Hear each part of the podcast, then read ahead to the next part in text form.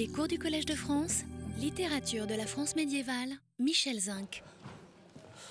Eh bien, nous nous retrouvons. Je présente mes voeux à tous. Et une fois de plus, je dois battre ma coulpe, mais parce qu'on m'a fait des reproches. hein, et euh, on m'a dit, ce qui est tout à fait vrai, que je ne donne pas assez clairement la référence des livres que je cite. Euh, et euh, cela tient au fait que je suis toujours mal organisé, mais que je le suis particulièrement mal euh, cette année. Il y en a une preuve aujourd'hui même, qui est que j'arrive avec des livres, ce qui est toujours mauvais signe. Quand on est bien organisé, on a recopié les citations, on ne trimballe pas toutes sortes de livres, et je suis mal organisé. Enfin bon, désolé de parler de moi parce que depuis euh, deux, deux, trois mois, euh, j'ai de, nouvelles fonctions qui me euh, prennent euh, beaucoup et, euh, j'ai du mal euh, à voilà, j'ai du mal à m'organiser. Enfin bref.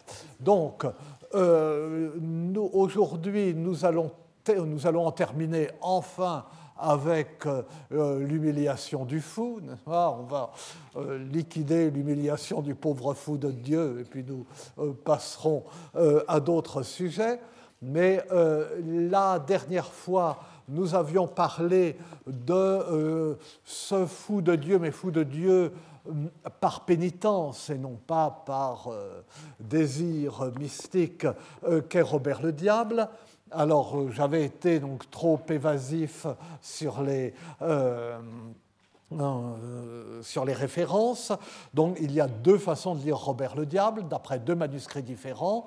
Il y a une vieille édition de 1903 de Lezette, L-O tréma S-E-T-H. L'initiale du prénom est E, mais je n'ai jamais su quel était le prénom de ce monsieur, euh, dans la collection de la Société des anciens textes français, et une édition euh, beaucoup plus euh, récente, de 2006, édition accompagnée d'une traduction, c'est là-dedans qu'on peut le dire, d'Elisabeth Gaucher, chez, chez Champion. Euh, je dois dire que euh, cette édition a, a un inconvénient, c'est que, euh, alors que c'est une très bonne médiéviste, de temps en temps, il y a des contresens absolument incompréhensibles et énormes. Euh, dans cette traduction, je le dis pas pour être méchant, mais enfin, euh, au, euh, vers 5, bon, entendez grands et petits, euh, jadis au temps Nour avait un duc en Normandie, dont il est droit que je vous dis de lui et de son vasselage, dont il est juste que je vous parle de lui et de sa vaillance. Le vasselage, c'est la vaillance, euh, et euh, traduit qui, avec ses vassaux, mérite que je vous en parle. C'est- Alors, je ne lui reproche pas, ce sont des aberrations qui euh, arrivent à tout le monde. Et euh, moi qui suis très distrait, ça m'arrive euh, souvent, et euh, ça arrivait notre regretté euh, collègue et maître Jean-Charles Payen, qui de sait était un grand médiéviste, a fait une traduction de Tristan. Chaque fois que c'est difficile, il comprend admirablement parce qu'il fait attention. Et quand ça coule de source, de temps en temps, euh, il fait des bourdes. Par exemple, euh, euh, il y a très souvent dans Béroul, malement mauvais, ça va mal pour moi, du verbe aller. Alors il traduit toujours ça va mal pour moi. Et puis une fois, il traduit je suis vêtu de haillons. Ça, donc, euh, du verbe vêtir. Donc euh, vraiment, ce sont des choses qui peuvent arriver, mais enfin bon, c'est fâcheux et ça arrive plusieurs fois là-dedans, euh, assez pour Robert le Diable. Bon, donc c'était ma, ma minute de charité chrétienne et j'en viens maintenant au, au fou de Dieu dans les euh, trois miracles euh, enfin, dans le miracle dont j'avais commencé à présenter les trois versions euh, lors de notre dernière séance. Donc, le récit de base, c'est que euh, un homme euh, excommunié après un péché particulièrement grave, il a tué un prêtre, euh, tente en vain euh, d'obtenir l'absolution et de faire lever l'excommunication. Euh, son curé le renvoie à l'évêque, il renvoie à l'archevêque, il renvoie au pape, qui le renvoie à un ermite, et l'ermite finit par le renvoyer à un fou de Dieu, à un fou, au grand dépit euh, de l'excommunié, il a parcouru le monde entier à ce petit jeu, on, le renvoie encore à l'autre bout du monde, à Alexandrie, euh, trouver un fou. Et euh, après avoir vu le fou se faire huer et battre toute la journée par la foule euh, dans les conditions que nous connaissons maintenant bien, le pêcheur le suit jusqu'à une chapelle où il se réfugie pour la nuit. Et euh, la nuit, la Vierge et son cortège céleste rendent visite à ce fou, édifié. Le pêcheur se confesse à lui, reçoit l'absolution que lui annonce la Vierge elle-même. Donc il est bien sûr d'avoir reçu l'absolution et tout ça, euh, c'est bien vrai. Et alors, donc, euh, il y a trois versions principales de ce miracle. Un miracle euh, latin qui avait été édité autrefois par Adolphe Moussafia, puisque bon, euh, M-U-2-S-A-F-I-A, euh, dans un ouvrage qui s'appelle Über die von Gauthier de Quincy benutzten euh, dans les Denkschriften der Kaiserlichen Akademie der Wissenschaft in Wien, les mémoires de l'Académie impériale des sciences de Vienne en 1894. Il y a un des grands miracles de Notre-Dame de Gauthier de Coincy, vous savez, ce euh, moine à la charnière du XIIe et du XIIIe siècle qui a écrit la plus importante collection de miracles de Notre-Dame en vers français et qui est un poète d'une très grande virtuosité. Et il y en a une version dans La vie des pères, ce recueil de contes pieux, mais l'expression conte pieux est horrible, du début du XIIIe siècle aussi, que je cite et que j'utilise très fréquemment, vous savez, qui m'est particulièrement cher, de sorte que j'en parle peut-être euh, très trop souvent. Alors si on va droit dans ces trois versions, euh, à la scène de l'humiliation du fou. C'est-à-dire que l'excommunié arrive dans la ville où réside le fou et il le voit poursuivi par la foule, etc. À ce moment-là, nous sommes absolument en terrain connu. mais nous sommes en terrain connu de façon différente selon les versions. Si nous regardons euh, chez Gauthier de Coincy, version la plus développée, et c'est euh, euh, la version euh, habituelle. Je crois que vous l'avez sous les yeux, au moins certains d'entre nous. Donc il va à Alexandrie. Au bout de 15 jours, il, il, cherche pendant 15 jours avant de trouver le fou. Et à force de chercher, il a vu un homme euh, nu, maigre, euh, euh, tout morfondu, tout tondu irrégulièrement, courir à travers la ville, qui semblait bien homme hors de son bon sens, et les gens des rues, en tous sens, le suivaient à grands troupeaux, en s'amassant, et ils lui jetaient à la tête des savates, donc des vieilles chaussures, de la boue, des vieux vêtements, tout ce que nous connaissons, et ils lui faisaient tellement de honte, le mot honte est employé, qu'il allait fuyant de rue en rue et ils allaient tous le huant et criant au saut, au saut. Et un peu, un peu plus loin, euh, euh, celui qui était inspiré par Dieu, c'est ainsi qu'est défini euh, le fou, souillé, battu en lambeaux,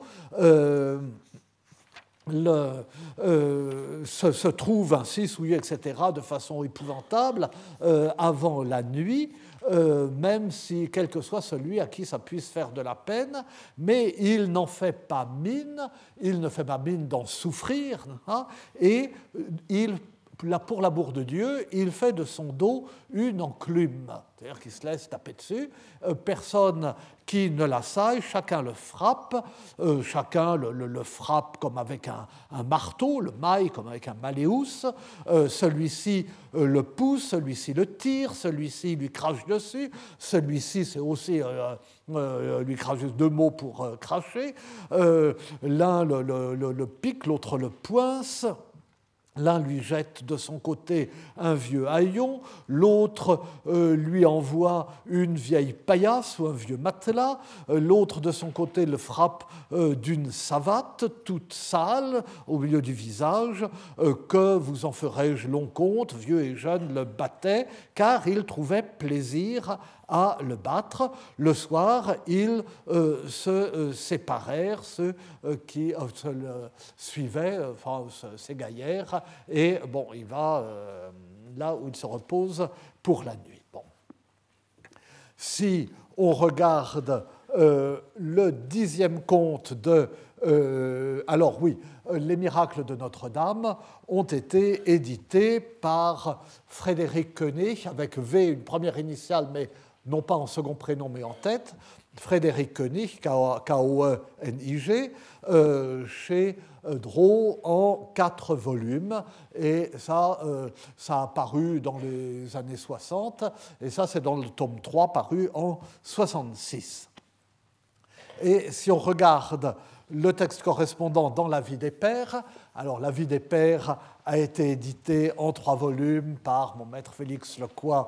Euh, entre 1987 euh, et 1993 dans la collection de la Société des anciens textes français, qui est difficile à se procurer. Mais ce conte particulier, fou, le dixième de la vie des pères, avait été publié en 1971 par Jacques Chauran, une édition très complète avec une, introduction extrêmement riche euh, chez Drault, fou, dixième conte de euh, la vie des pères. Et alors, bon, si on se reporte euh, là, eh bien, euh, on voit là, ça se passe à Besançon, nous y reviendrons assez curieusement. Donc, euh, le, le fou, c'est le fou qu'on suit, je vais y revenir, monseigneur Félix arrive à Besançon, là maigre et décharné, nu-pied, les vêtements déchirés, haut tondu et avec une grande barbe, on est tondu mais on a le fou à une grande barbe, si bien que euh, les gens et les enfants lui faisaient le moé, lui faisaient la moue, ah, lui faisait la moue pour se moquer de lui, euh, amont et aval, parce que entre eux, ils le tenaient pour fou et lui supportait ça, etc. Et puis, quand le pêcheur arrive à Besançon, il trouve le, euh, le fou assis dans la rue, euh, sale, maigre, pâle, décharné, euh, déchiré, etc. Mais à ce moment-là, il n'est pas poursuivi.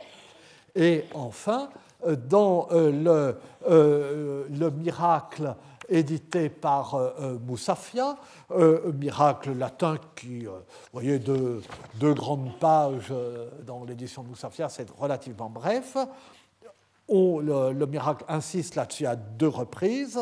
Euh, Transactis nempe quindecim diebus, dum vicos civitati circum ire homoiste, illum desiderans adquem missus fuerat, c'est la même chose que chez Gauthier de Coincy, ecce virdei, in specie habitu insensati et miseri hominis, multique illum cedentes et conspuentes equebantur, au bout de 15 jours, alors que cet homme parcourait les rues de la ville désirant trouver celui auquel il avait été envoyé, voici que surgit l'homme de Dieu sous l'aspect avec le comportement ou le vêtement d'un fou et d'un misérable, et toute la foule le suivait ou en le conspuant. Quanta euh, est euh, un peu plus loin. Euh, quanta ibi mala, quantasque contumelias ibi non solum ab extraneis verum etiam ad domesticis et propinquis in genere suscepit, non leviter dictu en arari posset. Assiduo enim iunio et nuditate atque tonsione deformis, a populeo tota die persequebatur, et quicquid de victu illi remanebat indigenentibus occulte tribuerat. Combien de mots, combien d'ouvrages, d'outrages, pardon, il reçut, non seulement de la part d'étrangers, mais même de personnes de son entourage et de sa famille, il serait difficile de le raconter. En effet, défiguré par le jeûne continuel, par sa nudité et par sa tonsure, il était poursuivi toute la journée par la populace, et ce qui pouvait lui rester de nourriture, il le donnait en secret aux indigents. Bon, si on ne lit que ces passages, vous voyez, ils sont très proches. Euh, le fou subit partout le même traitement que nous connaissons bien désormais. Et euh, nous avons l'impression, depuis que nous lisons ce genre de texte, d'ailleurs je suis désolé, euh, c'est monotone et ennuyeux pour vous, de développement toujours identiques, de développements interchangeables, alors que dans le contexte, l'humiliation du fou a chaque fois une valeur différente. La situation de Tristan n'est pas celle de Lancelot, qui n'est pas celle de Robert le Diable, qui n'est pas celle de ce fou de Dieu, qui n'est pas celle d'Amadas, etc. Partout, donc, on, on, poursuit le fou, on le conspire, on le tiraille, on le frappe, on lui jette des objets divers, de la, boue dont on le souille, des vieilles savates, des chiffons, euh, des linges, des lambeaux mouillés. Euh, et chaque fois, il y a cette euh, parodie de, de, traitement avec les linges mouillés, ce détournement injurieux des remèdes avec le linge mouillé ou le poumon. Bon.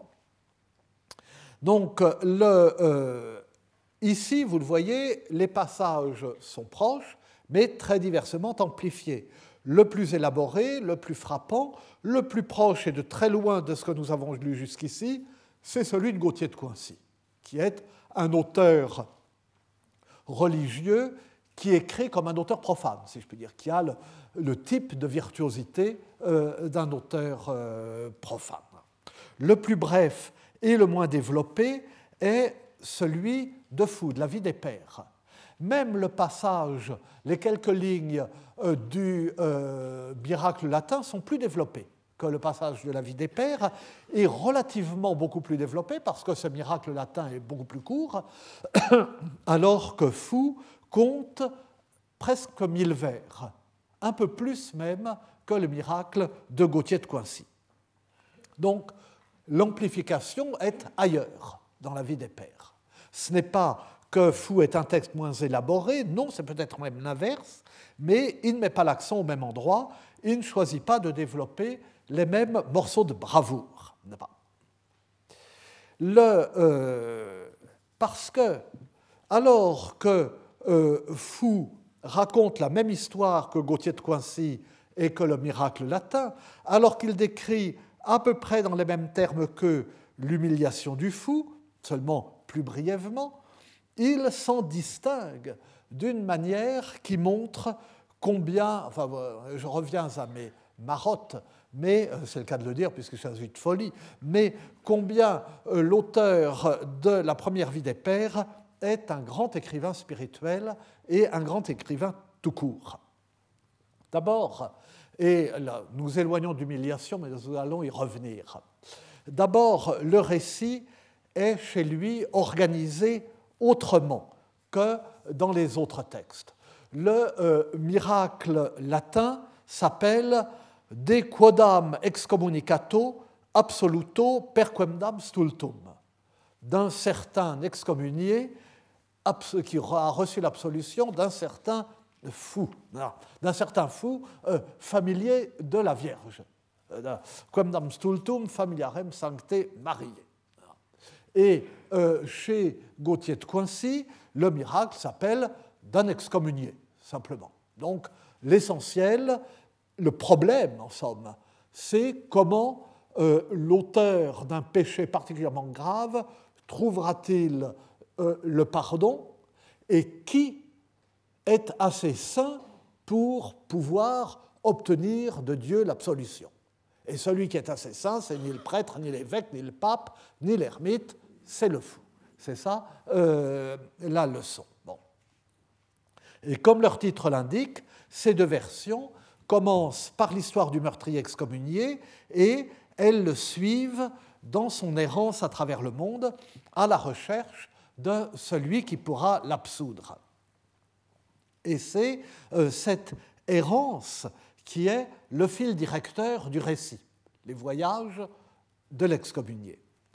Au contraire, Fou a une organisation tout à fait différente. Le vrai titre, Fou, c'est donc le titre abrégé euh, trouvé par euh, Gaston Paris, mais le vrai titre est des trois envoisiers clairs qui se convertirent vers un cimetière. Des trois clercs euh, joyeux, gais, insouciants, menant la bonne vie, qui se sont convertis à cause d'un cimetière. Et effectivement, c'est d'eux qu'on raconte d'abord l'histoire. Dans les autres versions, on ne sait pas d'où sort euh, ce fou familier de la Vierge. Tandis que là, euh, on vous raconte qu'il y avait trois euh, jeunes clercs donc, euh, à Alexandrie, euh, gays, donc trois étudiants, en somme, qui menaient la vie d'étudiants. Et un jour, ils vont se promener dans la campagne, ils passent près d'un cimetière, la vue de ce cimetière les fait rentrer en eux-mêmes, et ils se convertissent, au sens ancien du mot, ils se tournent vers Dieu et ils décident de consacrer leur vie à Dieu. Et avec une gradation, l'un, le premier se fait moine, cistercien, le deuxième se fait ermite et le troisième se fait fou. Et c'est lui, naturellement, qui prend la part la plus difficile et qui a le plus de mérite. Et on suit d'abord les pérégrinations du fou, et pas d'excommunion. Et puis, très loin à l'intérieur du miracle, on nous dit, mais comme preuve, en somme, de la sainteté de ce fou, et vous ne savez pas, il y avait un excommunié qui cherchait en vain euh, l'absolution et qui l'a trouvé. Donc euh, l'accent est totalement déplacé. Mais il n'y a pas que cela. Ensuite, le miracle ne se présente pas euh, dans la vie des pères de la même façon que dans les autres versions.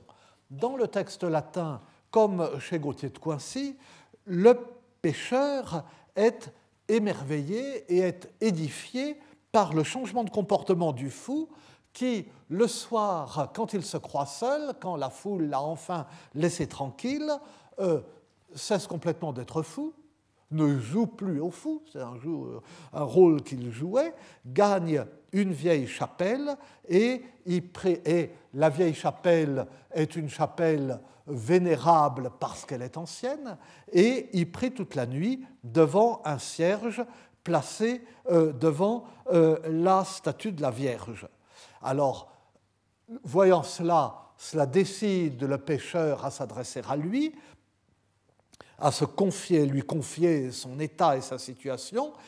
Et du coup, le fou prie pour lui, et la nuit suivante, à la demande du fou, la Vierge et son cortège descendent dans la vieille chapelle, le pécheur est pardonné. Et euh, chez Gauthier de Coincy, qui aime euh, les embellissements la suite de toute une conversation entre euh, le fou et la Vierge. Dans, le, dans Fou, dans la vie des pères, le pécheur assiste aussi en secret au rituel du cierge et à la prière du fou dans la vieille chapelle, dont l'ancienneté a un autre sens. Elle n'est plus vénérable, elle est en ruine. Et, euh, mais le fou, épuisé, finit par s'endormir et l'excommunié voit alors la Vierge et sa suite descendre auprès de lui. Comme dans un autre conte de la vie des pères, conte qui se trouve partout mais où la vie des pères ajoute euh, aussi cet élément, comme dans le conte de Renieur, c'est un miracle dont le bénéficiaire ne s'aperçoit pas, n'a pas conscience, mais qui est vu par celui qui doit en tirer un profit euh, spirituel.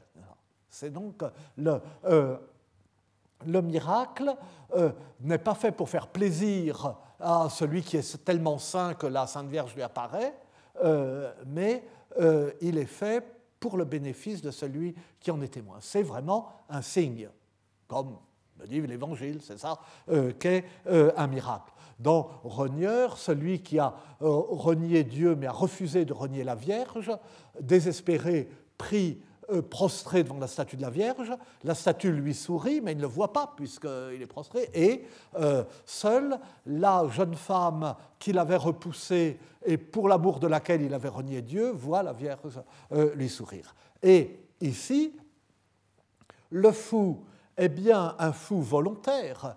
Il sait bien redevenir non fou, sage le soir et prier la Vierge. Il est fou parce qu'au fond il est sage. Mais il ne bénéficie pas d'un miracle pour le plaisir. Il ne voit pas la Vierge lui rendre visite. Seul le fou, seul le pardon, seul le pécheur, l'excommunié, voit la Vierge lui rendre visite, et c'est nécessaire parce que sinon, il n'aurait pas confiance dans le fou. Et il ne lui demanderait peut-être pas de euh, euh, prier Dieu de lui accorder son pardon. Pour que l'excommunié fasse la démarche nécessaire à son salut, le miracle est nécessaire. Mais le fou, lui, est déjà saint, il n'a pas besoin d'un miracle, donc euh, il, ne, constate pas le miracle. Donc il y a une forme d'intériorisation du miracle et de, euh, sens très fort euh, qu'a cet auteur que le miracle n'est pas fait pour s'amuser, pour flatter l'ego de celui qui a eu voix la Sainte Vierge, etc., que le miracle est un signe pour la conversion. Enfin, fou est tout entier euh, une méditation euh, du paradoxe chrétien de la sagesse et de la folie. Bien sûr, nous l'avons vu, c'est quelque chose qui est constant dans ces textes sur l'humiliation du fou, sur, enfin, dans un sens religieux, sur folie du monde euh, et euh, sagesse de Dieu, euh, qui est folie aux yeux du monde, etc. C'est ce que nous avons vu chez Saint François, c'est ce que nous avons vu dans la lettre de Saint Bernard à Augier du Mont-Saint-Éloi. Cela figure un peu chez Gauthier de Coincy, mais ce n'est pas lui qui le développe le plus. Euh, mais euh, chez, euh, dans le miracle latin, lorsque le, le futur fou de Dieu demande conseil à un ermite qui lui conseille de se faire fou, l'ermite lui dit, donc qui senex, quia sapientia uius mundi stultitia put dominum, regredereat propria, et esto ibi incognitus tuis, ut non famulatus obsequium, sed contum elie abeis tibi ministretur opprobrium, pi magistri exemplo, qui per prophetam dixit, factus sum in derisum omni populo meo, canticum eorum totadie. Le vieillard lui dit, puisque la sagesse de ce monde est folie, ou à la fois folie et sottise, tout le titia, auprès de Dieu, rentre chez toi et ne te fais pas là-bas reconnaître par les tiens, de sorte que tu ne reçoives pas d'eux une déférence servile, mais l'opprobre des insultes, à l'exemple du pieux maître qui a dit par la voix du prophète, j'ai été fait objet de dérision pour tout mon peuple, il me chansonne toute la journée. C'est une citation euh, du prophète Jérémie, Jérémie 27. Euh, Donc une situation euh, qui pour nous évoque Saint Alexis, le pauvre sous l'escalier, qui passe sa vie en pauvre vivant d'aumône sans se faire reconnaître dans une maison riche qui est la maison où vivent ses parents euh, et euh, sa jeune femme, enfin la femme qui a quitté, sans se faire reconnaître. Donc là, on y insiste bien. Mais dans Fou, encore plus, puisque euh, ce paradoxe, l'auteur de la des pères le place au centre de son récit, organisé autour de la conversion des trois clercs et non pas autour de la quête de l'excommunié. Et il y revient sans cesse comme un refrain qui euh, scande l'histoire. Et c'est précisément parce que c'est ce point-là qu'il choisit de développer, c'est pour cela qu'il est plus bref sur la description traditionnelle de l'humiliation du fou. Cette description traditionnelle de l'humiliation du fou, il saurait la faire aussi bien qu'un autre. D'ailleurs, c'est toujours pareil. Euh, on prend un Idoine, on le colle dans le gouttier de conseil, euh, c'est pareil. Il saurait le faire comme un autre. Et la preuve qu'il saurait le faire comme un autre, c'est qu'il le fait comme un autre.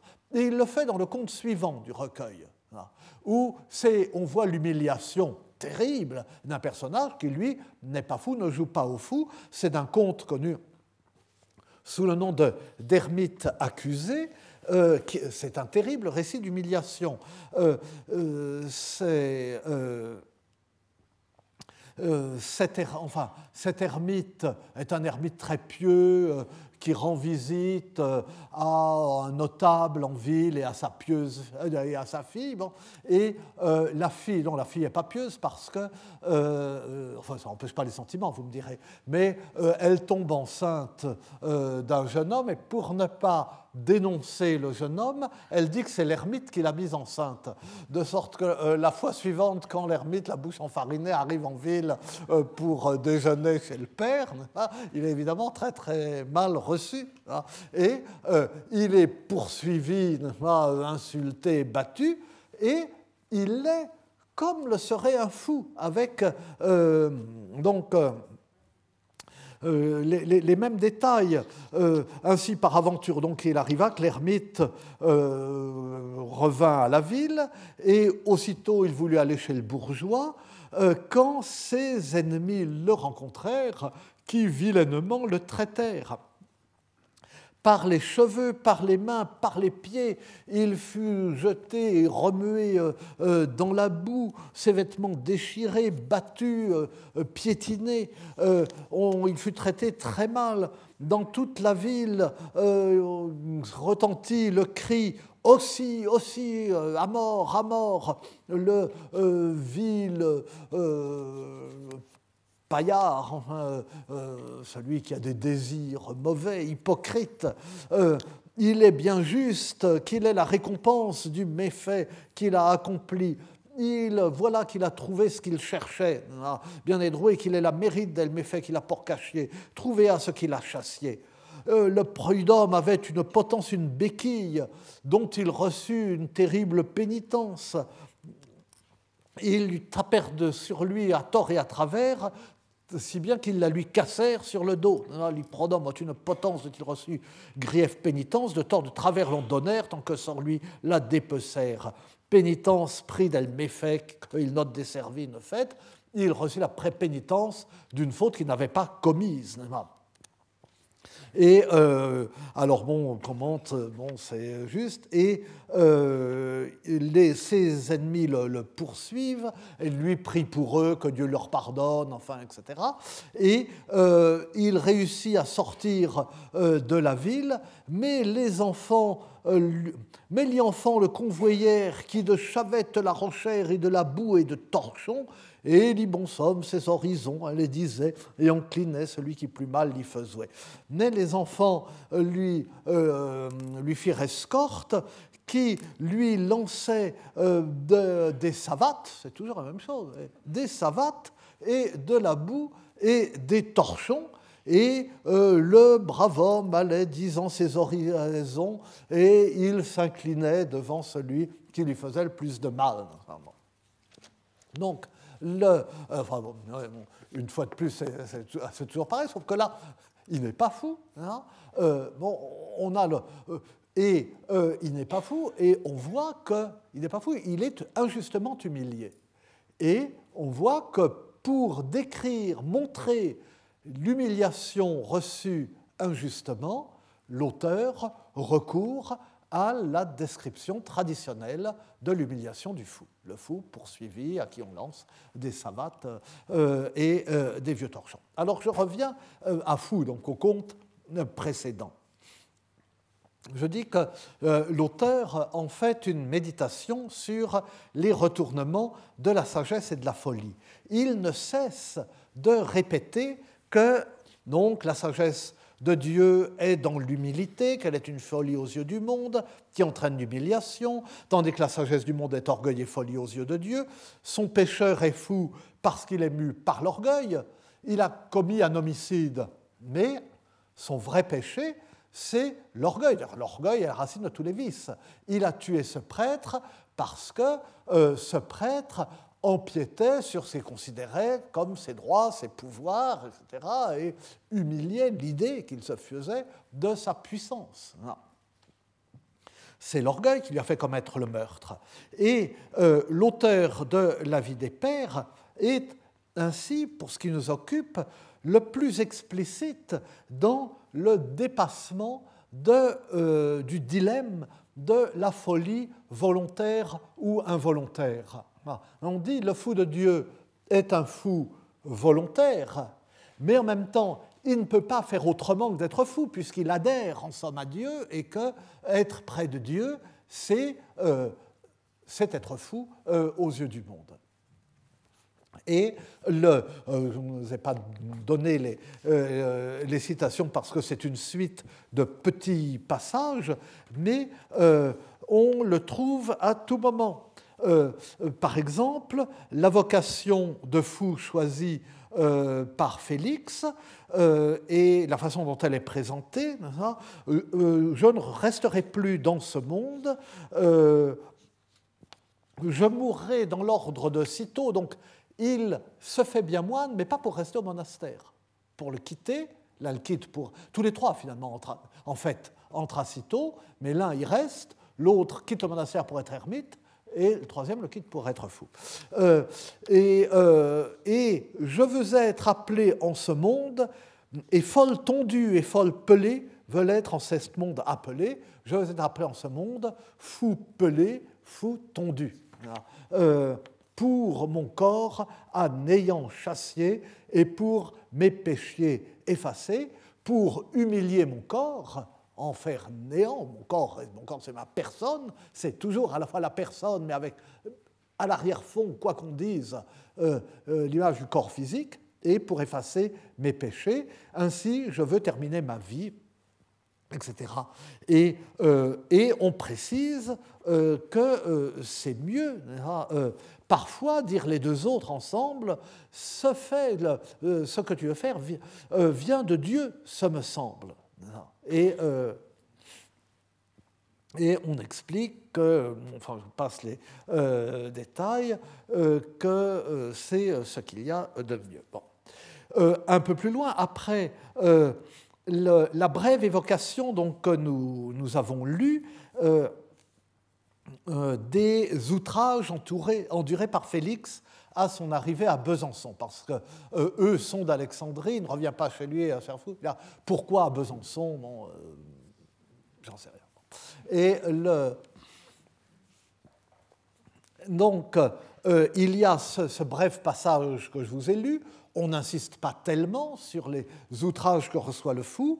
En revanche, à la suite, il y a un développement plus long sur euh, l'inversion sagesse-folie.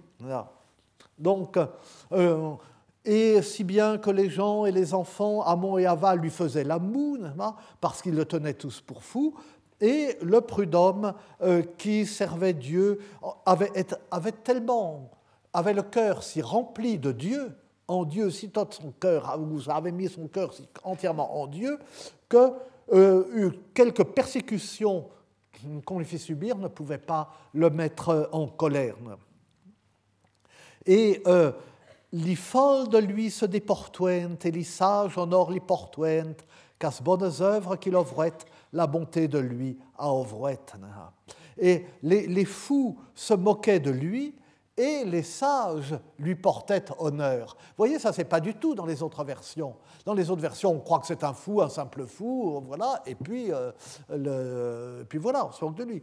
Et les sages lui portaient honneur parce que euh, ça, euh, son, mérite, sa valeur morale apparaissait aux bonnes œuvres qu'il faisait. On, le bon arbre aux fruits connaît-on? Et quand on le cueille, connaît l'an, quand on le cueille à chef de l'an, on connaît l'arbre à son fruit, c'est une citation scripturaire, quand on le cueille au bout de l'année. C'est allusion là, euh, la citation scripturaire, et puis euh, euh, l'histoire du figuier dans l'évangile. Attends un an et vois si le figuier donnera du fruit. Cet homme portait le bon fruit en soi parce qu'il était le bon arbre, euh, sa bonne œuvre c'était le fruit, etc., euh, etc.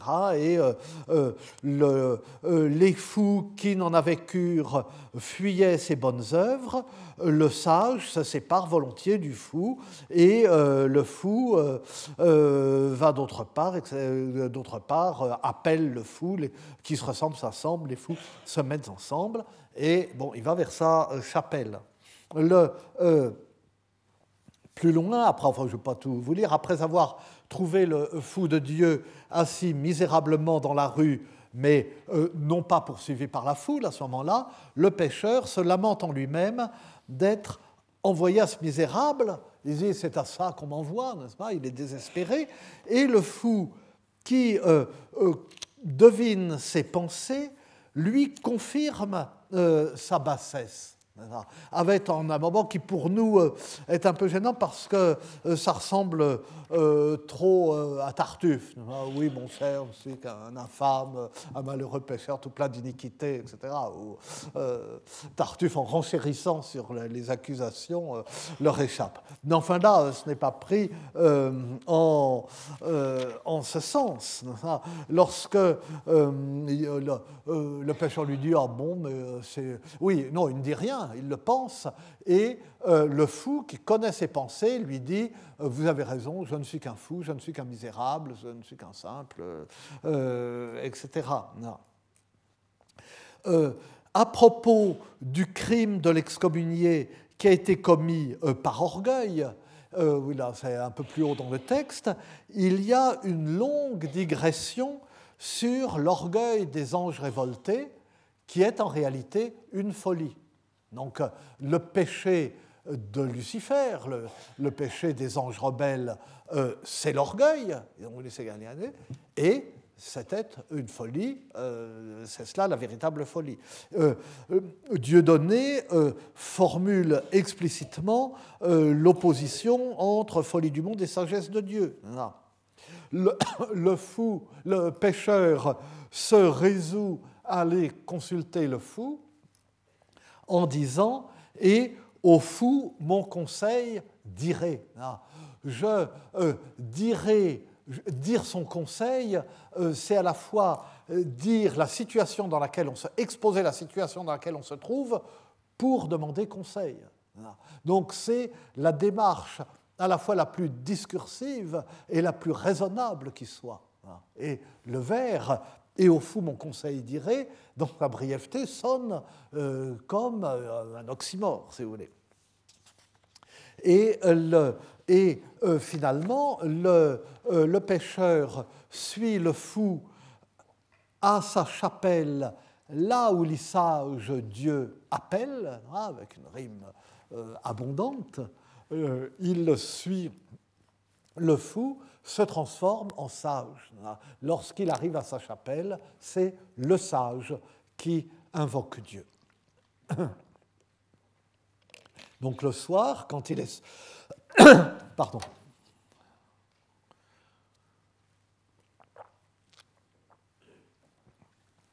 Quand il est seul, quand personne ne le voit, le fou se métamorphose en sage, ou plutôt se révèle être un sage qui consacre sa nuit à prier dans le recueillement, euh, dans cette vieille chapelle. Il redevient l'homme du recueillement, de l'immobilité, du silence, en contraste avec l'agitation perpétuelle, haletante, bruyante de la journée qu'il doit passer à courir sans cesse poursuivi par euh, la foule hurlante. Le fou de Dieu est un sage de Dieu, il feint la folie, attire ainsi sur lui les outrages du monde. Mais que veut dire, dans son cas, feindre la folie? Pas du tout, nous ne voyons la même chose que dans le cas de Tristan ou même dans celui de Robert le Diable, qui est pourtant bien à sa façon un fou de Dieu. Le vrai fou de Dieu ne trompe pas délibérément les gens par un déguisement et un comportement euh, qui le font prendre pour ce qu'il n'est pas, sans qu'il le cherche particulièrement, son aspect misérable parce qu'il euh, vit dans la pauvreté et le dénouement absolu, et l'apparence d'un comportement hagard parce qu'il vit tout entier en Dieu, le font considérer comme un fou et traiter comme un fou. La pauvreté, euh, l'inadaptation du comportement aux règles du monde, l'inattention au monde sont la conséquence naturelle du choix de Dieu et l'apparence de la folie est dans ce cas une vérité. Comme le fou d'amour, comme Amadas par exemple, le fou de Dieu est habité d'une obsession qui le rend indifférent au monde et qui l'empêche même de le percevoir. Et le monde se vengent par le mépris de ce qu'ils sont comme du mépris. Et ils manifestent ce mépris par l'humiliation euh, et les outrages.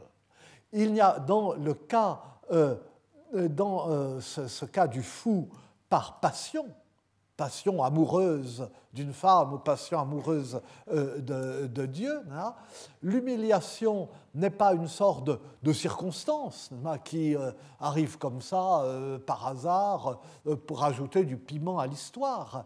Elle est inévitable parce que la passion rend indifférent à ce, ce à quoi les autres sont attentifs et entraîne la méfiance et euh, le mépris ou la haine des autres. L'humiliation est infligée donc par euh, ignorance, par incompréhension. Elle est infligée au fou parce qu'on ne comprend pas que sa folie est la manifestation de sa passion pour Dieu ou pour une femme, parce qu'on ne reconnaît pas en lui le saint ou l'amoureux. Elle lui est infligée parce qu'ils ne savent pas ce qu'ils font, comme dit le Christ aux outrages. Et ceux qui humilient le font par fureur devant leur impuissance à faire reconnaître leur valeur et à les imposer à celui qui les refuse. Là est la leçon générale et la force des scènes que nous venons de lire trop longuement. Cette leçon est optimiste. On peut y voir le reflet de l'attitude générale du Moyen Âge à l'égard du fou, mais ce serait une erreur. Ce n'est pas comme cela que ça se passe. Ce n'est pas comme cela que généralement le Moyen Âge traite le fou ou le considère. Cette attitude, on la trouve dans des œuvres élaborées. Elle est le fruit d'une réflexion, d'une réflexion qui se sait paradoxale à partir du comportement courant à l'égard du fou, qui est de le pourchasser, de le huer, de l'humilier en même temps que de le faire souffrir, et euh, de l'humilier en le faisant souffrir euh, au moyen des instruments de sa thérapie euh, tournés en dérision. D'ailleurs, euh, si d'ailleurs on le savait déjà, mais ça le rappelle, si comme tout le monde, euh, et comme moi, vous avez lu Limonov, vous euh, avez vu qu'on décrit en détail ces traitements dans les cliniques psychiatriques d'Union soviétique, là où on trempe, enfin, ce ne sont pas des fous, ce sont des dissidents, on les trempe dans une baignoire d'eau glacée et on les enroule d'un drap, enfin, ils sont enroulés dans un drap, trempés dans le drap dans l'eau, et ensuite, on les tire, et euh, il fait très froid naturellement, et on, les, on, attend que ça sèche tout seul. C'est exactement euh, le même système. Les textes que nous avons lus montrent que la liberté du fou n'est nullement l'effet de la considération qu'on lui porte, et qu'à l'inverse, son enfermement, quand il se produit, constitue une protection, euh, une protection dont il ne peut bénéficier que s'il est un personnage de rang élevé, comme Amadas. Enfin, c'est un petit trait, euh, euh, si vous voulez, enfin, je ne dirais pas anti-Foucault, mais enfin, euh, c'est pas l'enfermement. On enferme bien les fous au Moyen Âge, mais on n'enferme pas les fous pour les punir, euh, euh, pour les surveiller peut-être, mais euh, pas pour les punir. On enferme le fou quand le fou est un personnage suffisamment considérable, tellement considérable qu'on ne peut pas le laisser traîner dans les rues à recevoir des savates et, et du poumon. C'est le cas d'Amadas. Et Amadas se sauve et lui arrive ça et protégé. Le fou du roi l'est également, en ce sens qu'on ne lui demande pas compte de ses paroles, mais lui, ça ne le met pas euh, à l'abri euh, de euh, l'humiliation. J'avais cité l'an dernier des, travaux sur le, fou du roi, le, le, livre de Maurice Lévert, Le sceptre et la marotte, histoire des fous de cour, en 1983, et puis des articles. Et puis l'admirable livre de Jean-Marie Fritz, le discours du fou au Moyen Âge, euh, au PUF en 1992, et Jean-Marie Fritz sera la semaine prochaine euh, pour la première séance de notre séminaire. C'est lui notre premier invité. Bon. Et euh, donc, le, foot court, nous l'avons vu un peu avec Tristan et avec Robert le Diable.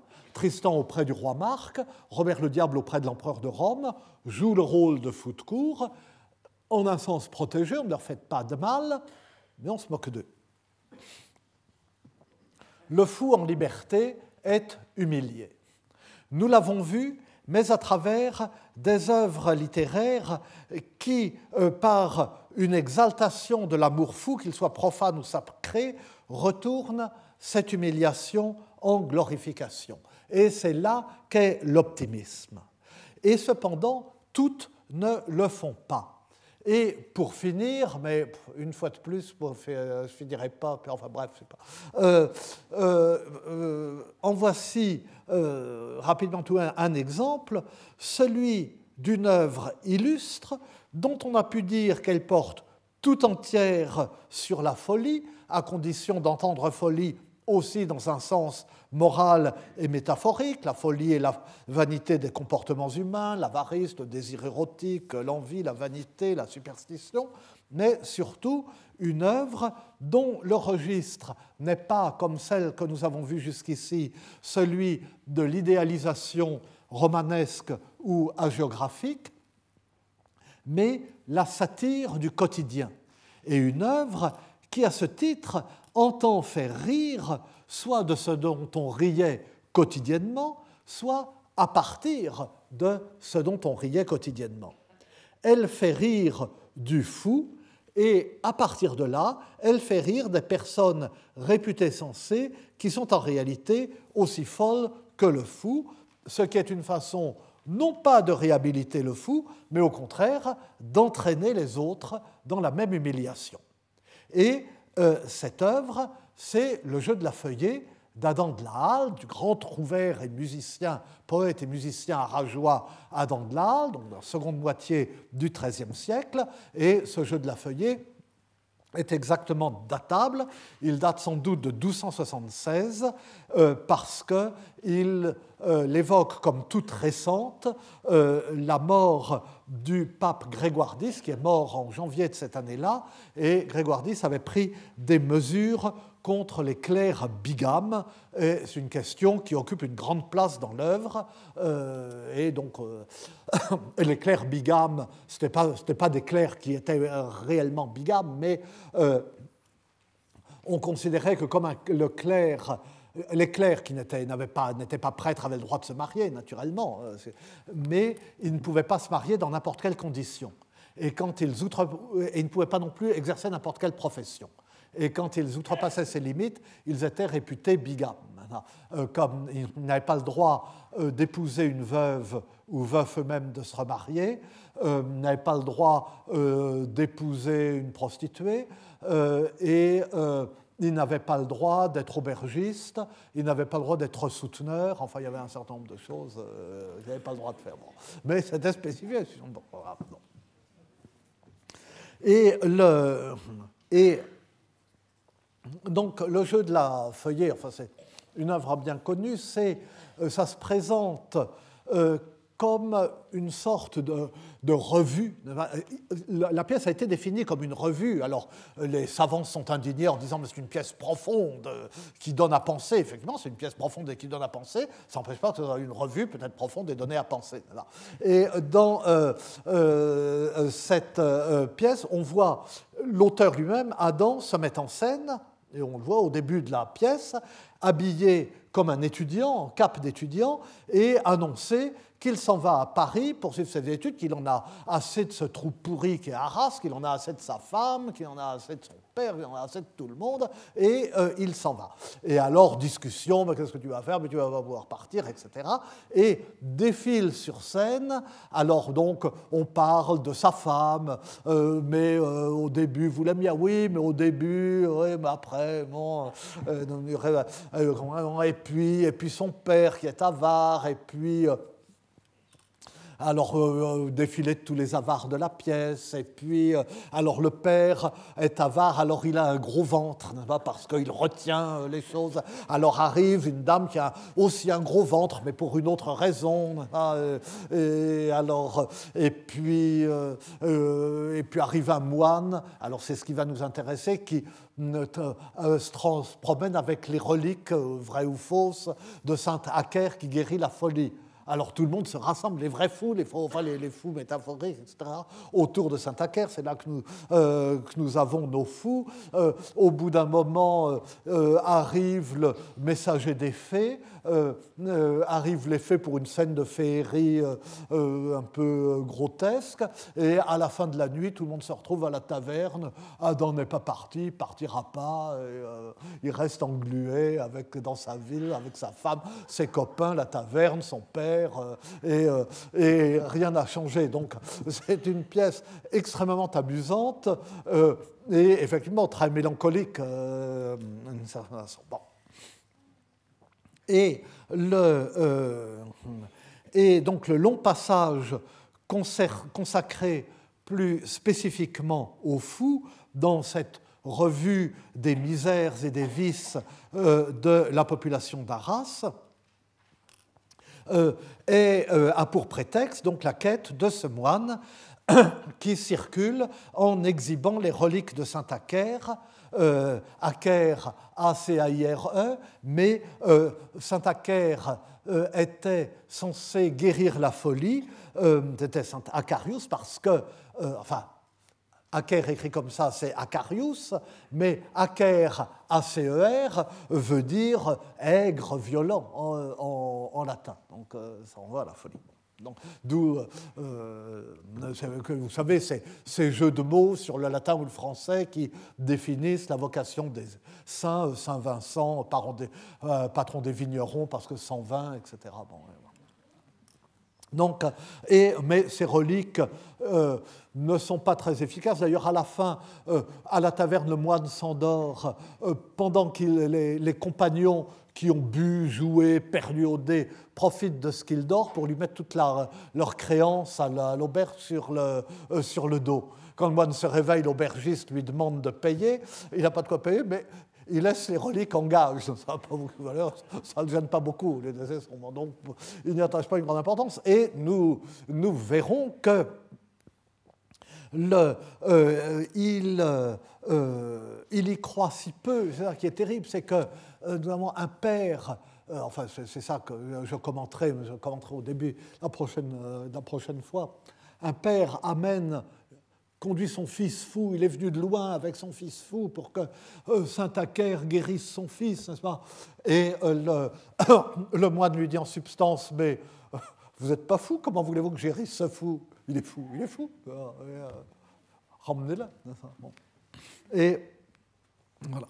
Alors, que le jeu de la feuillée fasse rire des fous, c'est vrai, en même temps, c'est vite dit, et dit de cette façon, c'est mal dit, parce que la pièce fait rire de tout le monde, et euh, peut-être, comme on l'a dit, parce que euh, euh, l'auteur laisse entendre que tout le monde est fou.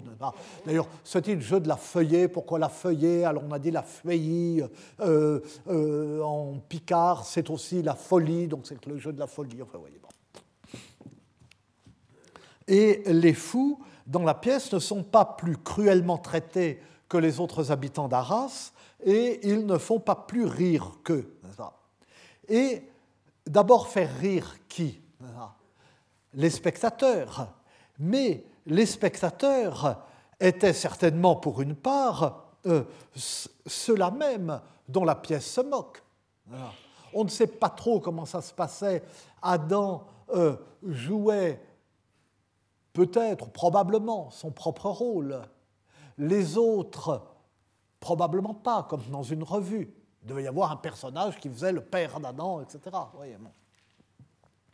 Et, euh, mais du coup, comme, euh, comme, dans une revue aussi, euh, et c'est pour ça que la comparaison n'est quand même pas, pas si mauvaise, il faut une connivence d'un public qui accepte de se moquer de lui-même. C'est le, principe de la revue.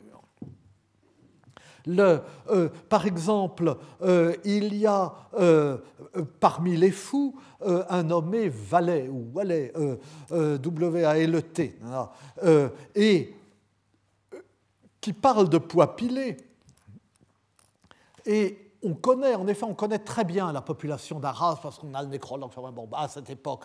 On sait effectivement qu'il y avait un personnage nommé Poipilé Valet, euh, Valet puré de poids, si vous voulez, euh, qui est mort en 1283, donc qui vivait euh, en, en, 1276.